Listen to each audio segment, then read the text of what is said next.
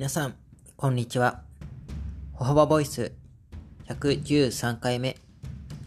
本日は福岡の池田が担当いたします。福岡も先週から一気に寒くなりました。歩幅では今月上旬に鹿児島の与論島に社員旅行で行ってきました。行くまで与論島のことを全く知らなかったんですけども、沖縄から北に向かって35分ぐらいのところにあるのが与論島です。鹿児島県の10月上旬ってことだったので、ちょっと肌寒いのかなと思っていたんですけども、もう本当に沖縄に一番近い鹿児島県なので、とても暑かったです。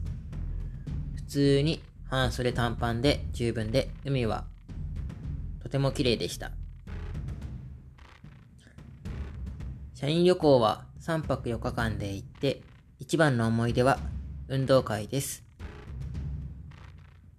元長距離ランナーなので、体力はそこそこ自信があるのかなと思っていたんですけども、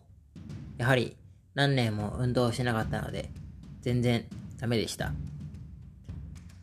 それでも、久しぶりにみんなで体を一緒に動かしたのは、とても楽しかったです。運動会を初日に終えて、次の日からは観光、与論島の海を満喫したり、歴史を知ったり、久しぶりにゆっくりした3泊4日を過ごすことができました。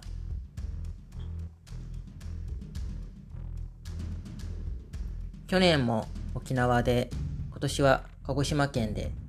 来年こそは海外とみんな言っているので、今からても楽しみです。それでは、また次回